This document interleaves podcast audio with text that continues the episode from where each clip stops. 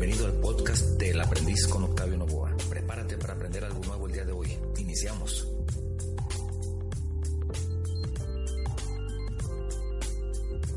Continuamos con el programa charlando con Octavio Novoa. Tuvimos una falla eléctrica inesperada, sin embargo ya nuestros amigos de la Comisión Federal la han resuelto de manera rápida y expedita. Y estábamos hablando, doctor, estamos hablando con el doctor José Valencia y con el licenciado Fernando Montes de Oca, respecto a que en esta zona de Latinoamérica el adulto mayor es, digamos, invisible.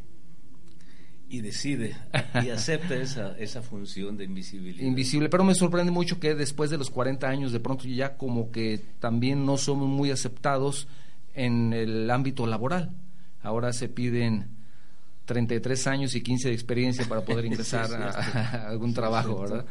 Eh, ¿Qué, nos puede agregar al respecto, licenciado, desde su punto de vista? Eh, bueno, recordé lo que me decía mi padre eh, cuando estaba yo muy joven. Me dice, mira, aprovecha bien los ciclos de 20 años.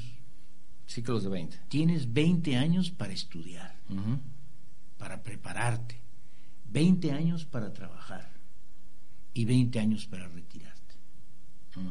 Entonces lleva tiempo eso eh, y tienes que manejarlo muy bien para que cada etapa lo manejes. En aquella época el índice de sobrevivencia era muy bajo. Sí. Ahora ha aumentado, incluso en las pensiones. Y hay personas que al llegar efectivamente a los 60 años ya, ya se retiraron y, y, y dicen hasta que por fin voy a descansar.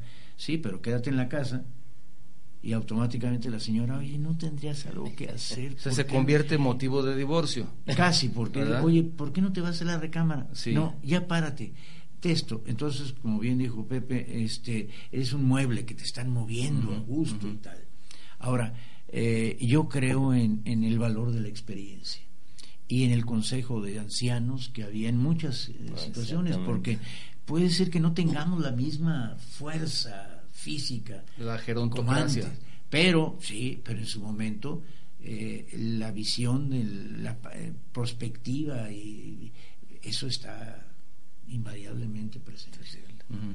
Sin embargo, hablando de los empleos, hay una estadística muy clara que dice que los CEO, los grandes ejecutivos de las grandes empresas, de las principales empresas a nivel internacional, son mayores de 60 años y eso está probado porque es un dato.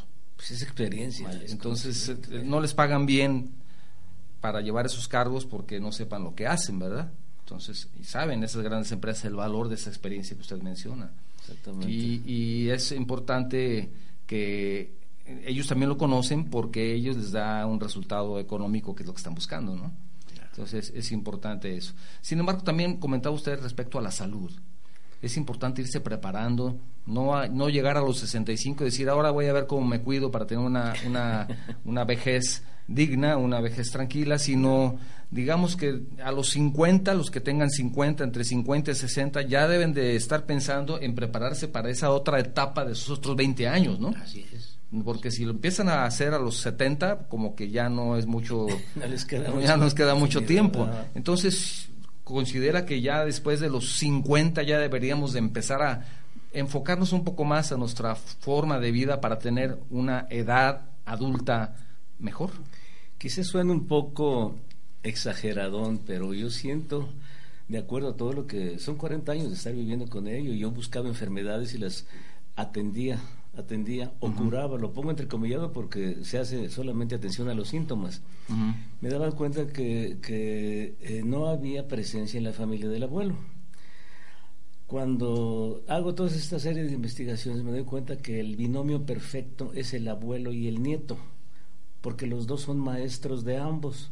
Y en algún momento eh, realicé una actividad en la que le llamé abueloterapia donde están aprendiendo uno del otro con actividades diferentes. Entonces dije, ¿por qué, ¿por qué sucede esto? ¿Qué es lo que está pasando? Y buscando en diferentes lugares también, diferentes países de su cultura, me doy cuenta que existen muchos, muchas necesidades, especialmente desde el punto de vista médico, pero no curativo, sino preventivo. La otra es nutricional, no alimentación. Es muy diferente la nutrición a la alimentación y tenemos una, una nutrición pésima eh, los refrescos nos dan una satisfacción increíble porque tienen azúcar y el azúcar es uno de las de los adictores, eh, provoca una adicción tremenda. Y veo madres que le dan a su niño de un año, dos años un biberón con refresco de, de cola o refresco de cualquiera. Vamos, ¿qué está sucediendo? ¿Qué está pasando? Entonces, lo que quiero, lo que quiero llegar es que esto se debe hacer desde que el bebé, desde que el niño se da cuenta que tiene alguien que debe tener una función familiar, el abuelo o el viejo de la familia. Eh, eh, cuando el abuelo empieza a decir debes comer mejor estos alimentos, o el médico le dice a las personas entre 40 años, yo me figuro que entre 35 y 45 se debe establecer la gerontoprofilaxis, pero la gerontoprofilaxis abarca 12 puntos a mi forma de ver, que por ahí publiqué en un libro de hace dos años, el que le, llamé Mi vejez, un menú que yo debo elegir, porque la calidad de vida que tenga que tengamos nosotros en nuestra vejez, es decir, en mi vejez es responsabilidad propia y de nadie más. Y cuando vamos a la, consulta, lo único que recibimos son medicamentos, dependencias y restricciones. No coma esto, no haga esto, no emociones fuertes y tómese 11 uh, medicamentos por ahí, por favor. Esto tiene que cambiar y hacer medicina preventiva. Y la salud estará, estará siempre que se haga la medicina preventiva con adecuada nutrición, naturalmente. Es importante la adecuada nutrición. Adecuada nutrición, sí.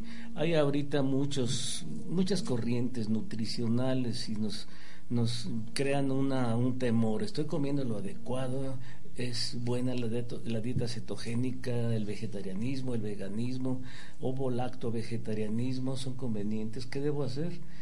Yo les recomiendo muchas cosas, pero básicamente les, les pido que hagan énfasis en retirar los cinco blancos de sus dietas, que son harinas y azúcares refinados, la sal mineral, la leche de vaca y el arroz blanco. Ah, caramba. Sí, tiene muchos carbohidratos y todos los azúcares. No es cierto que son los que aumentan, que las grasas aumentan el colesterol. Son todos estos cinco blancos. La leche tiene una proteína, se llama caseína y nos provoca problemas respiratorios. Por eso hay tanta pulmonía, tantos problemas respiratorios en, las personas de edad avanzada. Cuando se les retira eso y, se sustituye por leche de almendra, leche de soya, eh, soya pero soya yo la mido un poco porque nuestro hígado tiene cierto tipo de dificultades cuando para manejar. Es decir, no tenemos conocimientos amplios para poder decir a nuestro paciente, me refiero a los médicos, no tenemos todos los conocimientos para decirle prevenga, pero prevenga con estas actitudes nutricionales y también haga ejercicio, por favor. 40 minutos de caminar al día, 5 días a la semana, pueden reportar extraordinarios beneficios. No hay carguepatías, mantenga su peso, elimine esto, elimine esto y viva, haga algo, establezca metas, escriba un libro, por favor, ponga su autobiografía y va a poder hacer un análisis maravilloso como cuando va al psicólogo diciendo tengo este tipo de complejos y ya le da y se puede ahorrar también las consultas hasta eso se ahorra verdad sí. 45 minutos mil pesos o dos mil pesos. Sí bueno ya depende depende del doctor no sí. Pero sí sí es importante. Y, licenciado hay algo también muy importante que hablamos de la prevención entre 40 o los 50 por supuesto debería ser toda la vida. Sin embargo ya cuando se llegan a los 50 años sí hay que pensar que vamos a llegar a los 60 y ya llegando a los 60, pues qué vamos a hacer. Pero es muy importante y hay algo que, que quiero comentarlo. Una de las, de las cualidades que verdaderamente admiro de su persona es que usted sigue siendo activo siempre. No se detiene. ¿Qué lo motiva a eso? Ya es una pregunta muy personal, pero que me gustaría que nos compartieran con el público, si le parece. ¿Cómo no? Con todo gusto. Eh, la historia que narro en el libro del que vamos a platicar eh, transformó radicalmente mi vida. Yo estaba a los 24 años siendo el agente investigador del Ministerio Público más joven, cuando conocí a mi esposa. Y en ese momento se transformó porque dije, bueno, no estoy admitiendo que me den dinero adicional a mi sueldo, ¿verdad? Pero lógicamente, pues eso no te permite sobrevivir. Claro. Y van surgiendo una serie de, yo le llamo diosidencias, eh, a lo largo de la vida, que me permiten fijarme retos a corto plazo. Cuando decidimos casarnos, empezamos a preparar todo y vuelve a haber un cambio. Ese cambio está dado en función de un eh, acontecimiento de una enfermedad. Dos meses antes de casarnos detectan a mi esposa el cáncer de tiroides. Entonces la, interno, eh, pidiéndole a mis suegros que me dieran esa oportunidad, porque ya estábamos prácticamente comprometidos, la interno en el Centro Médico de Oncología, y eh, pues platico con el doctor y le digo, por favor, no le dé los resultados a mi señor, en caso de que fueran este, con cáncer. ¿por qué? ¿Y usted quién es? Si quiere me caso ahorita. Pero es que yo la conozco, nunca se casaría conmigo. Y la verdad, yo, eh, esto sucedió dos meses antes de casarnos, pero puede haber sido dos meses después de casarnos y no cambia absolutamente nada. Yo, tengo entonces, eso me permitió eh, el poder tener plazos cortos y manejar siempre las oportunidades que se presentan. Yo creo que eso es, fundamental. Y estar siempre, gracias este, por el reconocimiento, siempre activo, fijando metas. El doctor Pepe, con este libro, me motivó hace un año. Y aquí lo puso. Dice, eh, con cariño para mi amigo Fernando, en su día, el no convencerse de dejar de escribir. Y entonces lo, le hice caso y en un año salió este libro, ¿verdad? Que eh, ahorita platicaremos después de él. Entonces ahí narro cómo eh, el tener la incertidumbre, porque el pronóstico era mínimo un mes, máximo seis meses, y no se embarace porque no podría tomarle radiografías y luego en aquella época, estoy hablando de los 70, se usaba mucho el, yodo radioactivo, pues entonces automáticamente la mente se va, son pequeños espacios este, de vida y hay que disfrutarlo día a día, día a día. Eh, una de las primeras reglas que al principio no entendía mi esposa es decirle, mira, te pido un favor, jamás en los jamases nos vayamos a, a dormir enojados ya a los tres meses de casarnos, ella me tendió una trampa y descubrió eh, la verdad, este, porque me lo enfrentó, me dice, oye, ya fui a ver al doctor, me dice que sí tengo cáncer. Y yo aproveché y dije, qué bueno que ya lo sabes, el peso que me quitas. ¿Y qué vas a hacer? Uy, pues a llorar. Entonces vas a entender algunas cosas. Eh, mi temor principal era que nos durmiéramos y al día siguiente darme cuenta que ya te había sido. Y eso fue 44 años. Por eso también eh, el libro se lo recomiendo en su segunda edición, porque la primera ya está cerrada. Eh, es, es, fijarte tus metas de vida con plenitud, eh, pensando siempre en que lo que yo dije antes, lo que mi padre me enseñó, 20, 20, 20. Y ahora voy a tener que agregar otros 20 porque ya tengo 73, entonces ya, ya, ya rebasé. ahora vamos ya. Ahora, lo importante es, es, la adrenalina. Claro. El estar en los medios, el, el eh, eh, te da, como en otras, las carreras y demás, aquí te da una adrenalina, entonces la tienes que sentir. Y, tal vez, como dice el doctor, fijarse retos que sean verdaderamente retos. Porque hacer lo que ya sabemos hacer, pues a lo mejor no, llega a aburrir. ¿no? Y, y, yo siempre me estoy fijando retos que de cosas que nunca he hecho. El ejemplo es este programa. Entonces siempre estamos buscando esos nuevos retos. Y tengo una mente emprendedora, que por eso ya en casa, en casa ya no, ya no me aguanta aquí mi señora, ya dice que ya, ya tantos proyectos ya es demasiado. Sin embargo, también es algo que el momento que utilizamos la palabra emprender, y hace algunas semanas escuchando un programa de radio en donde estaban hablando justamente del emprendedurismo y todo eso, y dice la persona que estaban entrevistando, dice, emprender es sinónimo de juventud. Ah, caray, yo me quedé pensando, dije, caray, entonces, ¿y los demás no podemos emprender? Sin embargo, hay múltiples ejemplos también de personas que, a pesar de su edad, siguen emprendiendo. El emprendimiento no está en la edad, sino está más bien en la mentalidad que es completamente diferente. Y he grabado muchas cápsulas y quisiera compartir con ustedes el día de hoy una. Señor productor, ¿cómo vamos con las cápsulas? No, el productor está dormido, ¿sí? ¿Cómo vamos con las cápsulas, señor productor? Ah, está escuchando el programa. No, todavía no está lista. ¿Ya está lista la cápsula? Sí, perfecto, adelante. Tú me dices cuando esté. Para que es una breve cápsula de tres minutos en donde hablo de un personaje muy interesante que ustedes van a, a escuchar en este momento y que nos da un gran ejemplo de cómo se puede seguir emprendiendo a los 40, a los 50, a los 60, a cualquier edad. ¿Estamos listos? Sí, señor. Gracias. Dentro de 20 años lamentarás más lo que no hiciste que lo que hiciste. Así que suelta amarras y abandona el puerto seguro. Mark Twain. ¿Qué tal? Soy Octavio Novoa y es un gusto saludarte.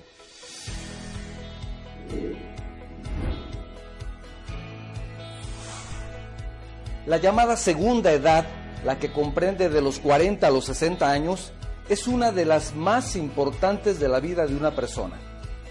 Se considera una etapa de adultos maduros, es decir, en dicha época se acumula experiencia en todos aspectos, los retos se toman con más tranquilidad y es la columna vertebral de la vida, puesto que no se es ni tan joven para caer en arrebatos, ni tan viejo para mantenerse al margen. Hoy continuaré con la historia de ese personaje misterioso que si estuviste atento durante mi cápsula anterior, ya sabes de quién se trata. Estamos hablando de Harland Sanders, mejor conocido como el Coronel Sanders. Te decía que a sus 40 años inicia ofreciendo comida en su gasolinera y él es el creador de las actuales estaciones de servicio. La popularidad de ese nuevo concepto se traduce a su vez en el aumento de las visitas a su negocio, por lo que ya una simple mesa de comedor no le bastaba para atender a todos los que querían probar sus deliciosas creaciones. Eso lo impulsó un año después de abrir el establecimiento a lanzarse de lleno a montar un restaurante adjunto con un menú de varios platillos con espacio y mesas para 142 comensales. En este lugar fue donde empezó a preparar su famoso pollo frito a partir de una receta propia que consta de 11 hierbas y especias, receta que patentó en 1940 y que ha permanecido secreta hasta ahora. Esta receta fue la estrella del menú y esto lo llevó a concentrarse en ella y perfeccionarla, descubriendo luego que tendría potencial para un negocio más grande. A pesar del gran éxito, a los 62 años de edad, el coronel Sanders comenzó a tener pérdidas y altas deudas debido a la construcción de la Interestatal 75 que redujo el tráfico en la carretera donde su local estaba asentado. Uno creería que un hombre de 62 años no tendría la motivación necesaria para sortear los panoramas hostiles y mucho menos que se atrevería a hacer apuestas grandes y arriesgadas. Pero él, que creía en su potencial, y que ya sabía lo que era vivir sin más que para comer lo justo, no tenía miedo al siguiente paso, por lo que a comienzos de 1950 vendió su estación de servicio por poco menos de 75 mil dólares. Después de pagar todas sus deudas, solo le quedaron 100 dólares en el bolsillo y con eso decidió recorrer el país en su auto para cerrar tratos con restaurantes que vendieran su receta de pollo frito a cambio de un centavo de dólar por cada pieza de pollo vendida. Y gracias a esa idea, el éxito que tuvo el coronel Sanders fue prácticamente inmediato. Entonces reunió suficiente dinero para abrir un restaurante en la ciudad de Salt Lake City, en Utah, con el nombre de Kentucky Fried Chicken. El resto, como dicen, es historia. Lo importante de este relato es demostrarte que la vida se acaba en el momento en que dejamos de hacer cosas y de pensar en un futuro mejor del que tenemos ahora sin importar nuestra edad. ¿No lo crees así? Espero recibir tus comentarios respecto a esta historia. Te deseo éxito. Muy bien, continuamos en nuestro programa. Gracias a todos que nos están escuchando. Espero que esta cápsula haya sido agradable para ustedes y que visiten mi página de Facebook donde encontrarán muchas más respecto a este tema y, a otros temas. de pronto hemos estado experimentando con otros temas. Me gustaría, si les parece bien, si me lo permiten, leer algunos mensajes. Regina Valadez dice saludos, estamos escuchando su programa Traquepaque. Saludos a Charlando con Octavio Novoa. Saludos a los invitados y una gran felicitación por tomar el tema de adultos con valor. Miguel Ángel Flores, saludos, su programa en la colonia de auditorios, aquí en Guadalajara, saludos al ingeniero y saludos al doctor José de Jesús y al licenciado Fernando Montes. Un saludo también Luis Fernando Aguilar. Saludos, dice, mm, mi padre ya estaba jubilado y el primer año lo disfrutó, pero un segundo año ya no se aguantó y mejor puso su negocio, él lo administra y siento que si llegan a sentirse inútiles y no útiles es, es mucho mejor. Una felicitación por el programa. Sí, pues puso, puso su negocio. Y un año aguantó nada más sin hacer nada. Qué bueno que fue nada más un año. Martín Gómez, saludos, estamos escuchando su programa, dice no me lo pierdo. Aquí seguimos en las yardas, en el norte de Los Ángeles, desde nuestro celular. Ah, muchas gracias Martín. Saludos a los invitados. Dice, ¿qué pasa cuando ya el adulto mayor no hace nada después de jubilado? Bueno, ya, ya hemos platicado que la, recomendación es seguir siendo activo, ¿verdad, licenciado? Totalmente. Eso es importante. Santa Ana María, María Robles dice, señora Ana María Robles dice, saludos al programa también nos escucha la colonia americana, dice, ¿a quién le llega más fuerte, a quién le llega más fuerte el tema de la vejez? Bueno, pues creo que a los propios viejos, ¿no? No sé. No, sí, yo me imagino que género, hombre ah, Yo pienso que sí. hombre o mujer. ¿A quién le llega más, doctor? A los hombres. ¿A los hombres? Sí. Sí. sí. Contundentemente sí. Ah, de, su, su experiencia lo dice de manera sí. Eh, así, los hombres. Sí, sí, sí. Guillermo Robleo también escucha el programa, dice saludos a Charlando con Octavio Novoa, una felicitación por este programa.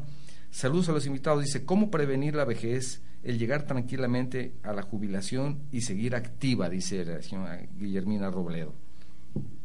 Para pensar, el momento de la jubilación sí debería ser de jubileo, de júbilo, desde luego, pero eh, yo lo veo como la oportunidad para crear o recrear. Muchas personas ejercen una profesión y se dan cuenta que no es su vocación. Al momento de la jubilación pueden empezar a crear algo, a escribir un libro. O, hacer algo que tal vez tenían pendiente porque no podían hacer. Claro, claro. ¿Alguna inquietud? Eh, muchos incluso vuelven a estudiar, ¿verdad? Yo, yo le recomendaría dos cosas que a mí han sido de gran utilidad y a muchos amigos. El vivir el momento heroico. El momento heroico es cuando uno abre los ojos, párate inmediatamente. Oye, pero qué puedes volver a acostar, pero eh, disfruta el, adulto, ya tenemos periodos breves de, sueño, aprovechalo, Este, primero. Segundo, tu plan de vida. O sea, el, tener un plan de vida, ¿qué voy a hacer? Una, una agenda, ¿dónde voy a ir? Si eres creyente, pues vives, tenés la oportunidad de vivir tu plan de vida. ¿Un plan de vida como si fuera para una empresa un plan de negocio? Eh, eh, bueno, sería un poco, ¿qué te diría? Similar, pero no, no, no, igual. El plan es un plan de vida personal. A ver, en tus áreas principales. pero me refiero, licenciado, que, la empresa tiene ciertos objetivos y en base a eso hace su plan de negocios. También en lo personal podemos tener un objetivo y hacer un plan de vida para irlo, formando, ¿no? Me refiero sobre todo cuando ya está uno jubilado, eh, o que de alguna manera, porque claro, cuando está uno todavía empleado, pues eh, tu plan ya te lo marca, entro a las 8, salgo a las 6. Sí, señor. Este, pero cuando de repente, como lo están diciendo los eh, radioescuchas, este, me encuentro con que ya mañana no tengo a dónde ir, ¿qué voy a hacer? Porque automáticamente, si no tienes las metas que dice Pepe, pues empieza a surgir el, el me entretengo. La televisión, más ahora que hay tantas opciones, ¿verdad? Este, y ahí te quedas. Hipnotizado. Hipnotizado. y te pueden pasar las horas, las horas, y las horas. Y los que sufren, pues primero, eh, si es hombre, eh, sufre la mujer, si es mujer, sufre el hombre, los hijos, viene el nido vacío, se te van, y luego regresa pues, con pequeñitos que ya lo, no, no los aguantas. Como, aquí en casa, ¿no? Se fue uno, regresaron cuatro. Eh, ah, bueno, ese, todavía está más. Se multiplicaron. También tenemos una, un mensaje, sí, de Jorge Manuel Arechiga. Saludos, primera vez que escucho su programa. Dice que lo escucha en Santana, Santa Bárbara, California. Una gran felicitación por el tema, una felicitación a los invitados. Dice que estará pendiente, te eso te lo agradezco mucho cada sábado, y dice que hay que hacer activos a nuestros viejitos en lo que se pueda. Eh, eh, aquí es importante, doctor, lo que dice eh, Jorge, gracias Jorge, dice, hay que hacer activos a nuestros viejitos, hay que motivarlos, porque una persona, un viejito, que les comentaré en un momento, una anécdota que tuve en el DIF, que una vez dije, quiero hacer este evento para los viejitos y salí regañado, porque ya no se, ya no se les dice viejitos, me dicen, son personas de adultos mayores, tercera edad. O sea, ya ha cambiado políticamente la terminología. Y yo lo dije no de una forma despectiva, sino fue un, lenguaje para mí natural. Y dije, esto es para los viejitos y salí regañado tremendamente. hay, que motivarlos, ¿verdad, doctor? Hay que, motivarlos. porque podemos sí. tener esa situación de que ya entra la soledad o entra la depresión o entra el qué voy a hacer pero también necesitan apoyo de los que están alrededor de, cada uno de ellos, ¿no? Sí, sí, sí. Muchos de los conflictos que, que, van a platicarme los familiares de alguna, de alguna persona mayor me dicen, es que no para quiere viajar, ¿qué tal si lo atropella un camión? ¿Qué tal si esto? Le digo, va a morir feliz. ¿Pero por qué, doctor? Porque va en pos de sus metas. Él, déjenlo que él establezca metas. Entonces, el compromiso del resto de la familia no es descuidarlo, sino cuidarlo, pero respetar sus decisiones. En, esta edad, en esta etapa, todo el mundo toma decisiones tanto médicas como funcionales, como eso no se vale. Está una persona en hospital, tiene sus 60, 70, 80 años y la junta de médicos con la familia y todo. Estoy haciendo una crítica muy directa, pero eso es lo que sucede. Los médicos hablan, le exponen un, diagnóstico y un pronóstico y una de las cosas que me parecen a mí más, mm, me atrevo a decirlo, poco profesionales, es decir, le quedan a usted tantos meses de vida por favor. Entonces ya van, se lo dicen al familiar y, el paciente ahí está en su, en su cama de hospital, en un ambiente terrible, con los VIPs y todo. Adoro la medicina, soy médico alópata, practico medicina geriátrica holística integrativa, pero esa parte no deja de estremecerme cuando los veo con tubos por todos lados y le nunca le preguntan, ¿qué quieres papá? ¿Qué quieres tú? Y todo el mundo toma decisiones. Entonces, ¿dónde están los derechos que legítimamente le pertenecen a, esta, a este ser humano con necesidades precisas, no paciente, no caso clínico, señores. Y cuando tiene una meta, crece. Yo tuve el caso de la primera fila abuelos que presentamos.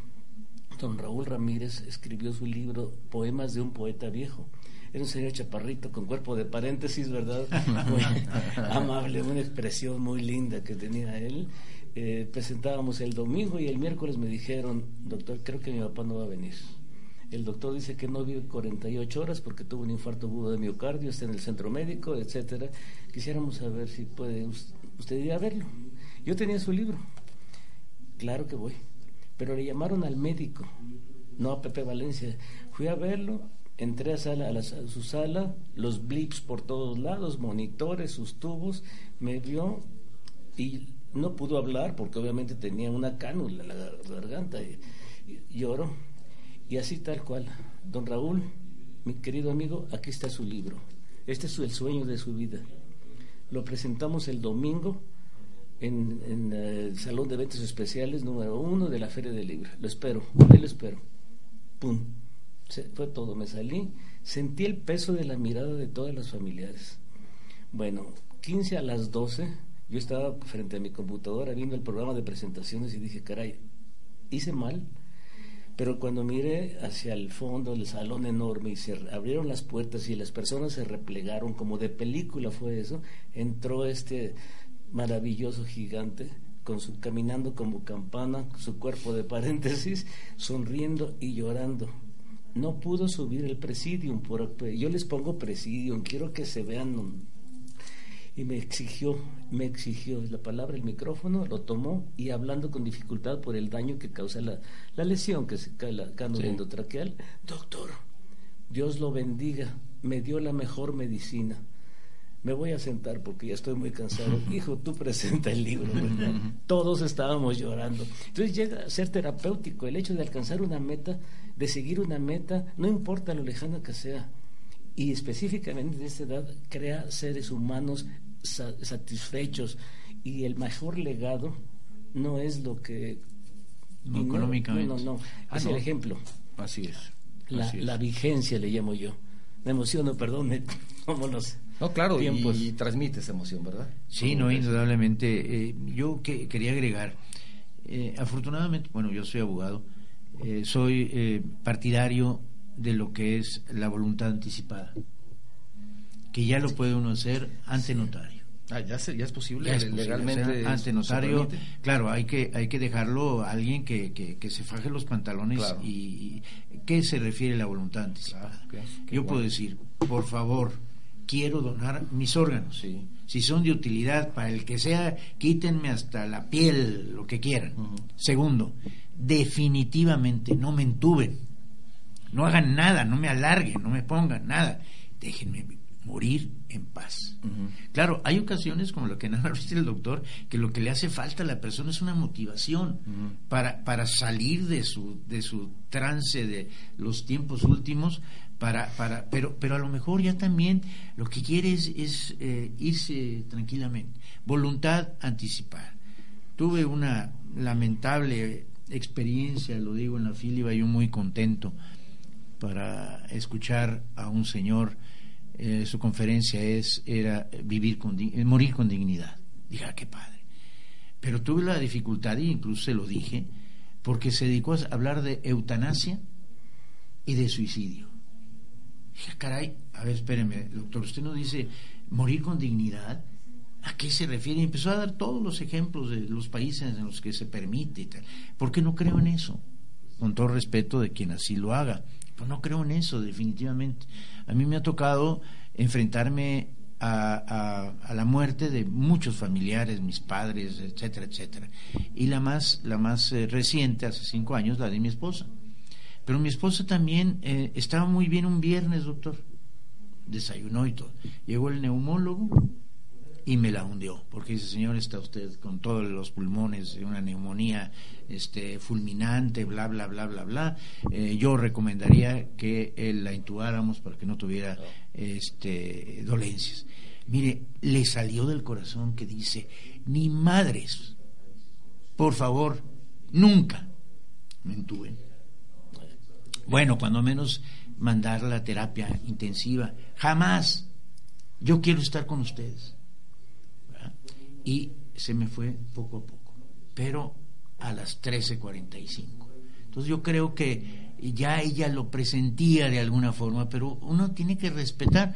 Yo les dije en ese momento, oiga, este, ella me dijo que aprovechando, mire, lamentablemente por el tipo de enfermedad no es posible quitarle nada, ni bueno, este, pero había esa intención. Pero no solamente es respetar también ella que tuvo el valor de decirlo. Sí. Eso también es, es, muy valiente, fue muy valiente de su parte y lo digo con respeto y desde un punto de vista muy personal, por lo que usted comenta, me parece así. Tengo otros mensajes, si me permiten, para también hablar de un tema muy importante que nos quedan unos minutos. Rafael Gutiérrez dice, saludos, escucho su emisión por primera vez en Laredo, Texas. Muchas gracias, Rafael. En el número telefónico, muchas gracias, felicitaciones. Mi papá es ya mayor de edad, jubilado, y siempre le digo, vive el día como si fuese el último. ¿Ustedes qué opinan? Es lo que le dice a su padre. Por supuesto, felicitaciones por ello. Licenciado Fernando Pérez, saludos, escucho su programa en el puerto de Veracruz, saludos al ingeniero Novoa. Dice, le mandé un saludo, una felicitación para darle este cambio a su programa con estas interesantes cápsulas. Qué bueno, licenciado, que le haya gustado la cápsula. Luis Manuel Arellano, saludos, escucho su programa en la colonia Constitución. Me pasó su liga un sobrino. Dice, pienso que no hay personas viejas, somos jóvenes adultos, activos, y tenemos que hacer algo para no bloquearnos. De lo que hemos estado hablando. Susi Torres, saludos a Charlando con Octavio Novoa. Dice, me fascina el tema de hoy. No olviden los adultos que son vanidosos que después de jubilados viven la vida al mil. bueno, es, muy bueno, Susi, yo creo que tiene Éjelo. muchísima razón, ¿verdad? Y hay un evento que doctor usted promueve desde hace muchos años y hay un libro también recién publicado. Me gustaría tomar los últimos minutos del programa para ustedes licenciado.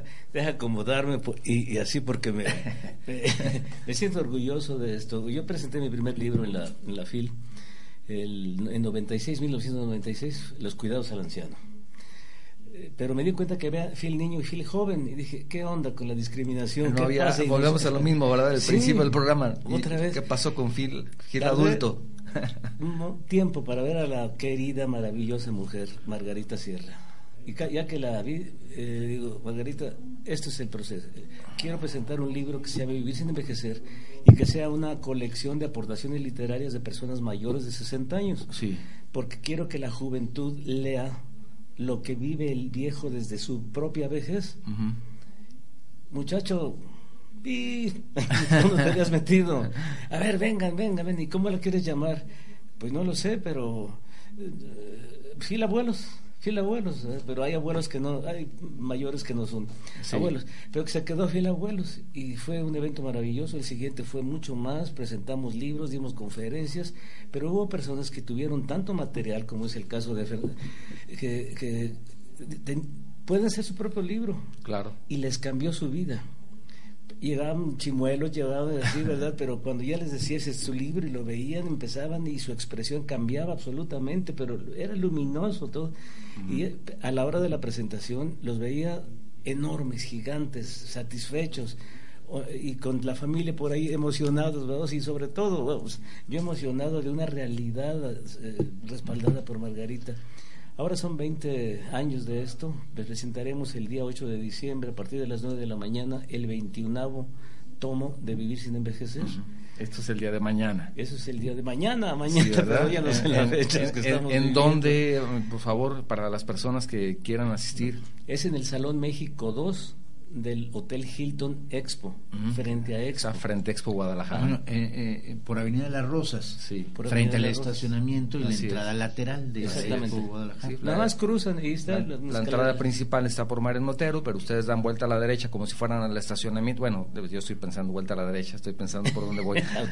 bueno, ustedes van hacia el estacionamiento de la expo y enfrente está el Hotel Hilton, en donde va a ser el evento 9 de la mañana de 9 a 2. De 9 a 2 es toda la mañana. Phil, abuelo.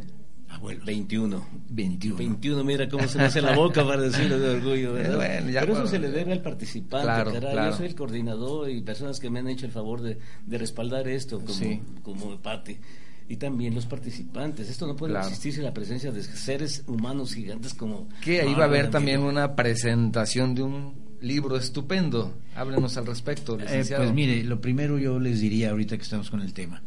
Lleven a sus ancianos, a sus viejos, a sus abuelos, a sus padres, a todo mayor de 50 años. Yo le voy a motivar. No se admiten de menos de 50. No, sí, acompañados admitimos a ah, todos porque va la preparación. Pero yo voy a alentar al, doctor para que hagamos un taller para escribir. A mí me costó mucho trabajo. Yo soy, oral. Híjole, escribirlo me salió y lo revisé quién sabe cuántas veces. ya, Pero, bueno que ya no lo siguió revisando. No, no, no, bueno, ya está, ya está revisado y, y, viene una, una segunda edición. Sí. Nomás una sugerencia si van a ir con una persona mayor de 50 años, la rampa es mortal del hotel. Entonces suban en su vehículo, lo dejan en la puerta, ¿verdad? Y ya lo ya van a estacionar el vehículo donde quiera, porque si esa... no, los dejen afuera porque esa rampa Pues eh, eh, gracias por la oportunidad, brevemente lo diría, ya lo hemos mencionado este libro inspirado en la fuerza de voluntad de una dama, de su eh, resiliencia y perseverancia, son protagonismos reales. Sin embargo, apenas ayer tomé la decisión y hoy se la comuniqué al doctor Pepe, sí lo voy a presentar, pero no va a estar a la venta. Este es un legado familiar. Sin embargo, van a decir, bueno, ¿para qué lo presentas? No, no, no, ya también pedí autorización. Les eh, ofrezco el hacer la segunda edición ya para que esté al acceso de las personas. No quisiera que se pensara que esto es un protagonismo o que estoy comercializando la imagen de mi señora, ni cosas por el estilo. Entonces, eh, siento que puede ser de mayor provecho el que, el que vayamos al grano, a profundidad, cómo puede efectivamente eh, salirse de cualquier pérdida, de cualquier duelo, de cómo seguir siendo activo, siendo útil, fijarse metas, planes de vida, etcétera. ¿no? Entonces, de todo eso habla este libro.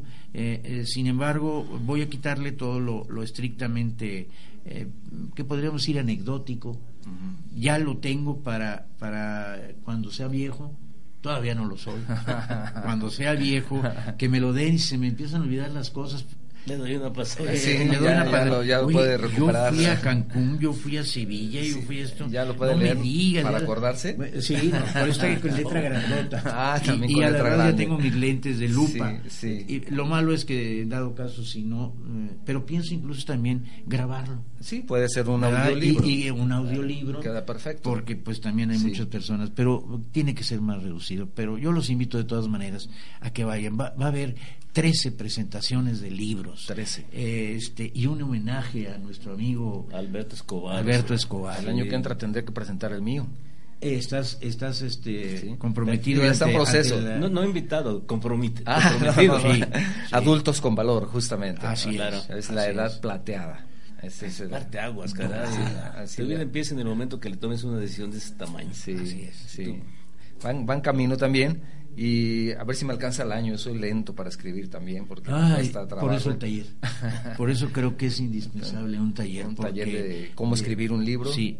Yo, una de las versiones que hice, porque la primera se la entregué a, a mi familia cuando cumplió cinco años mi esposa, Oh. de su partida al cielo. Eh, eh, y sin embargo, después dije, bueno, y por, no me voy a conformar con repartirlo en, en eh, copias engargoladas. Entonces me recomendó el doctor a, a nuestro querido amigo, el editor, este que muy profesional. eh, Ya cuando lo tuve en la mano así dije, no puede ser esto. Esto es.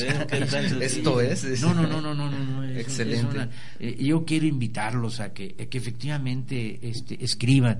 Al- algunas personas eh, pueden ser una técnica el grabar. Incluso debe haber por ahí, si no lo localizamos, personas que le pongan ya el valor literario y, Claro. y corrijan, no, no, no se un metan. corrector en- de estilo y todo eso. Exactamente, Así es. pero lo principal es, es la profundidad. Y aquí, por ejemplo, en los 21 tomos que tiene de Vivir sin envejecer, pues es una síntesis de cada uno y hay poesía, hay prosa, eh, hay, hay de todo.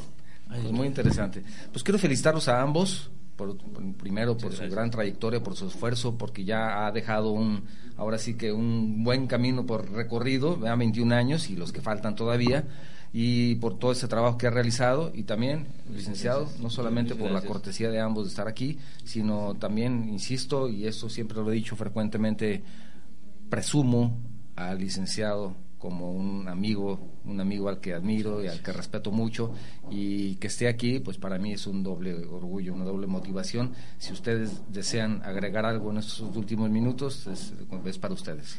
No, no, reiterar la invitación. Las personas también, sí, desde luego, los que tienen más de 50 años, de acuerdo, pero yo he visto personas de 18, 19 años que se acercan a mí. Va a haber un evento que un par de chicas en otro evento que organizamos aquí en Expo, precisamente el, el Festival del Adulto Mayor, una chica de México, Concha León Portilla. Eh, me dice, Pepe, ayúdame con esto. Lo hicimos, se acercaron y me dice, ¿qué tal si eh, presentamos una obra muda? Ya que Una me lo obra muda. platicaron. Una obra muda, una obra de teatro muda. Sí. Ok, les doy 20 minutos. ¿Lo hacen? Les, les va a encantar. Les va a encantar. Quiero decir, desde esa edad se siembra la semilla de que voy a ser un viejo de calidad y con dignidad. Es que vayan, vayan. Es un evento Excelente. maravilloso y cambia sus vidas. se los Gracias, doctor. Gracias, doctor. gracias. Licenciado, ¿algo que agregar? Yo habría mucho, pero me salió aquí, la abrí. Volarás sin alas, vencerás sin espadas, verás lo invisible, creerás en lo increíble y recibirás lo imposible. Perfecto, perfecto. Bueno, yo tenía una frase para concluir, sin embargo, yo creo que ya no es necesaria después de la que usted ha dado tan manera tan elocuente. Y quiero agradecer a todos ustedes que nos han estado escuchando durante esta última hora truncada por una falla eléctrica. Sin embargo, aquí estamos.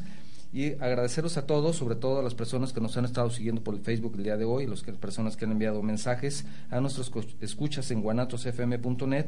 Y si el programa les ha gustado, les invito a que lo compartan con sus amigos. Si el programa no les gustó, entonces les invito a que lo compartan con sus enemigos. Charlando se entiende la gente.